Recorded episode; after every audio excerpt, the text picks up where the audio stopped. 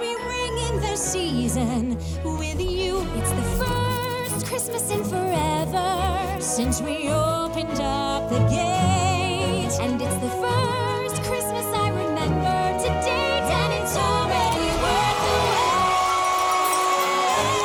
Olá, eu sou o Luiz e você está ouvindo o podcast do Viajando para Orlando, gravado no dia 14 de dezembro de 2021. Estados Unidos passam a exigir teste negativo para o Covid-19, realizado até um dia antes do embarque. Walt Disney World Railroad começará a ser testada em breve. Fantasy in the Sky está retornando ao Magic Kingdom. Guardians of the Galaxy Cosmic Rewind já em fase de testes e comemore o seu lado artístico no Epcot International Festival of the Arts. Muito obrigado pela audiência e vamos então às novidades.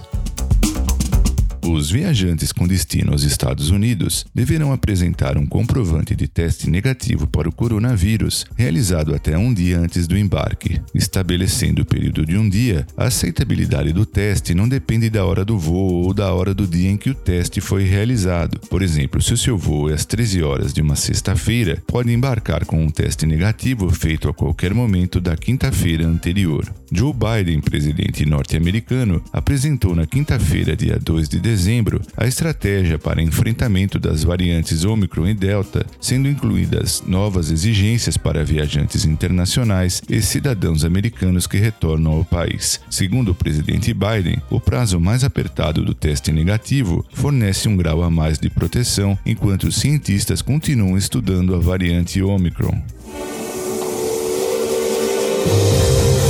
A atração Walt Disney World Railroad, localizada no Parque Magic Kingdom no Walt Disney World Resort, permanece fechada há três anos em virtude das obras atinentes à construção da atração Tron Light Cycle Run, mas em breve os seus testes terão início conforme relatado por Duane Bevel do Orlando Sentinel. A Disney aproveitou o tempo de inatividade para reformar as estações, os trilhos, inclusive as locomotivas. A esse respeito, cabe destacar que as locomotivas têm mais de 90 anos e outros elementos da atração não foram tocados desde a sua inauguração em 1971. E será em de um ano Walter Elias Disney que passou por uma reforma que será utilizada para os primeiros testes. O objetivo dos testes é verificar a elevação da pista para ter certeza de que tudo está correto, assim como fazer ajustes necessários antes da atração reabrir para todos os visitantes.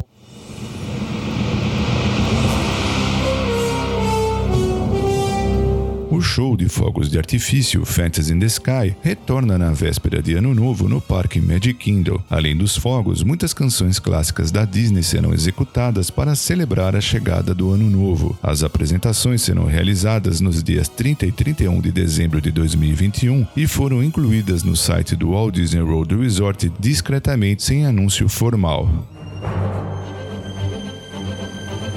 E já estão sendo realizados os primeiros testes da montanha-russa Guardians of the Galaxy Cosmic Rewind, que fica localizada no Parque Epcot, que tem previsão de ser inaugurada oficialmente no próximo verão nos Estados Unidos. O presidente do Walt Disney World, Jeff Wall, relatou ter participado de um desses primeiros testes em uma postagem sua no Instagram. E assim relatou: depois de receber uma atualização sobre o progresso mais recente e o teste inicial de Guardians of the Galaxy Cosmic Rewind, eu posso dizer que é incrível. Obrigado às equipes do Walt Disney Imagineering e do Walt Disney World que estão dando vida a esta incrível atração. Estou ansioso para ver os retoques finais nos próximos meses e mal posso esperar para dar uma olhada quando ela estrear no Epcot no próximo verão. Segundo Kate Francis do site WDW News Today, tudo indica que após a realização dos testes de segurança preliminares, serão realizados testes com pessoas a bordo, mas não é provável que sejam vistos membros do elenco ou convidados autorizados testando a atração até quando estivermos mais próximos da data da inauguração.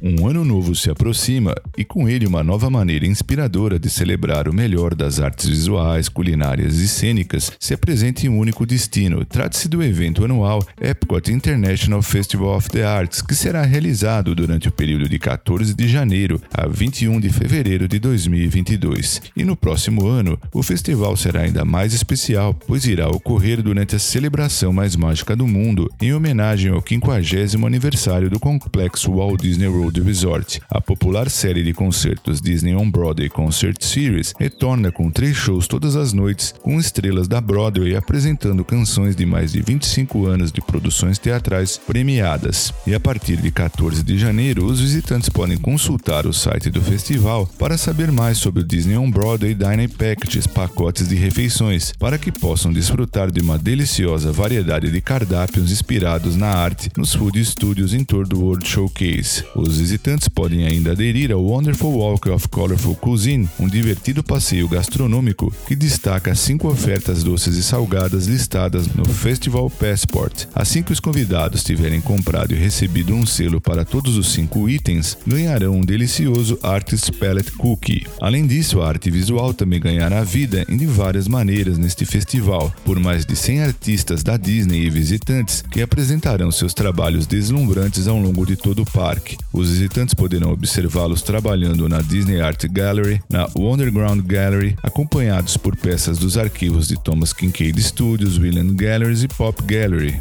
Figment também dará um toque artístico com uma coleção de mercadorias do festival que inclui peças de vestuário, acessórios e muito mais. Visitantes de todas as idades poderão assistir artistas de giz criarem obras-primas em Chalk Art Galleries. Enfim, para participar do evento Epcot International Festival of the Arts, basta um ingresso regular do Parque Epcot, assim como uma reserva para o dia da sua visita através do Disney Park Pass.